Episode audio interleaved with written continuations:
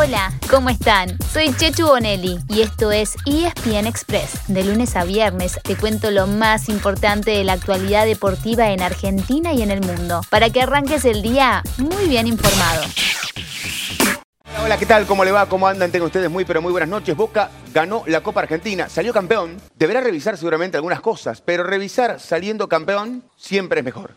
El semestre de Boca terminó con una alegría, ya que se consagró campeón de la Copa Argentina, venciendo a Talleres por penales. Fue la cuarta vez que el se gana este torneo y lo hizo las cuatro veces que llegó a la final. Así cerró un 2021 en el que solamente había conquistado la Copa Diego Maradona con otro título, que además le permite meterse directo en la fase de grupos de la próxima Copa Libertadores. La victoria permite pensar en la continuidad de Sebastián Batalla como técnico del plantel. Aunque seguramente haya una limpieza de varios nombres, entre los principales candidatos a irse están los colombianos Cardona y Villa y el peruano Zambrano.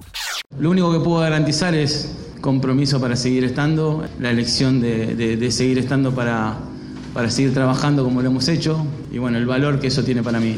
Lo siento muy míos, entonces como lo siento muy míos, eh, sigo eligiendo estar. Y nada, que mañana en un día especial puedan tener su fiesta si los hinchas de River Plate necesitaban algo más para tener una fiesta completa hoy, Marcelo Gallardo les dio el gustito. El muñeco, cuyo contrato vence a fin de año, convocó ayer a una conferencia de prensa sorpresa que hizo temblar a los hinchas, ya que se sabía que había ofertas desde la selección uruguaya y distintos clubes del exterior. Pero después de conquistar el título local y tomarse unos días para reflexionar, Gallardo anunció que seguirá un año más como técnico del millonario. Todo esto el día anterior a que River celebre el tercer aniversario de la victoria 13 a 1 en Madrid frente a Boca en la final de la Copa Libertadores. Ah, por las dudas, toda la fiesta estará en ESPN a partir de las 8 de la noche desde el Estadio Monumental.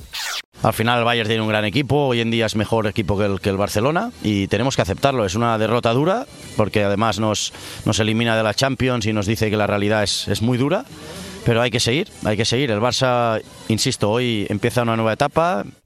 La era post-Messi se le sigue haciendo cuesta arriba al Barcelona y la llegada como entrenador de un histórico como Xavi todavía no consigue enderezar el rumbo. Ayer perdió 3 a 0 con el Bayern Múnich y se despidió de la UEFA Champions League. Tenía que ganar en Alemania para no depender del resultado del Benfica, pero el equipo portugués, con Nico Otamendi de titular, le ganó 2 a 0 al Dinamo de Kiev y se metió en octavos de final. El Barça ahora jugará la Europa League igual que el Sevilla de los argentinos, que cayó 1 a 0 con el Salzburgo en Austria.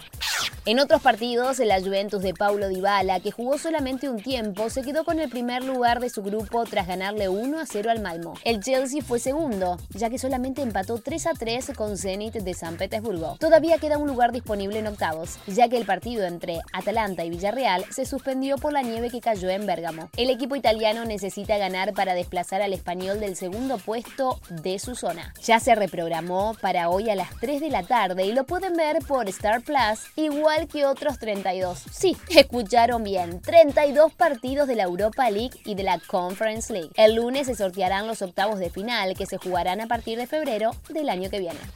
Y ya que estamos hablando del 2022, tenemos novedades del Abierto de Australia. El primer gran slam de la temporada de tenis anunció el cuadro y al tope figura Novak Djokovic. El serbio estaba en duda, ya que había manifestado sus dudas sobre la vacuna para el COVID-19 que exige la organización. Como sexto favorito aparece Rafa Nadal, quien junto a Nole busca superar la marca de 20 títulos grandes que ambos comparten con Roger Federer, quien ya confirmó que no estará en Melbourne. Lo mismo anunció ayer Serena Williams, quien dijo que no está en óptimas condiciones físicas para el torneo.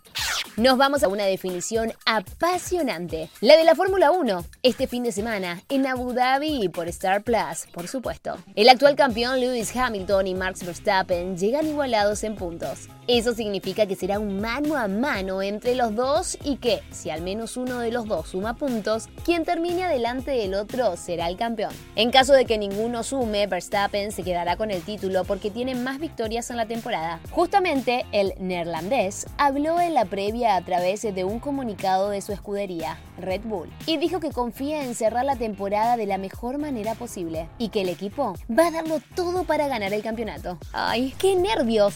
Debo confesar que me estoy haciendo muy fanática de la Fórmula 1. No sé ustedes, pero yo no puedo esperar a que empiece el fin de semana. ¿Están listos? Que rujan los motores. Y así llegamos al final de nuestro episodio de hoy. Soy Chechu Bonelli y de lunes a viernes te traigo las noticias deportivas más relevantes para que arranques el día muy bien informado. Te espero en el próximo ESPN Express. Y no te olvides, dale clic al botón de seguir para recibir una notificación cada vez que haya un nuevo episodio disponible. No te vas a arrepentir.